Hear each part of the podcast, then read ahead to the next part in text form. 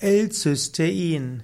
L-Cystein ist äh, die, eine schwefelhaltige proteinogene Alpha-Aminosäure und diese wird beim Erwachsenen in der Leber gebildet. Normalerweise kann also der Mensch genügend L-Cystein herstellen. Es braucht kein Nahrungsmittelergänzungs Nahrungsergänzungsmittel mit L-Cystein. Manche sagen, dass oh, hohe Dosen an Cystein zusätzlich gegen radioaktive Stoffe hilfreich sein kann. Andere bezweifeln, dass die zusätzliche Gabe von L-Cystein irgendwelche zusätzliche Wirkung hat, außer die Firmen reich zu machen.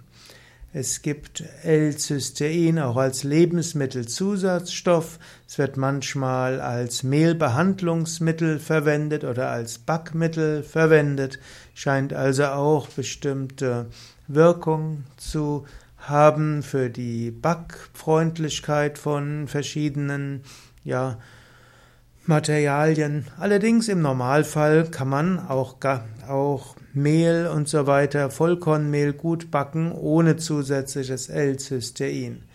L-Cystein, also eine dieser Nahrungsergänzungsmittel, die man normalerweise nicht wirklich braucht.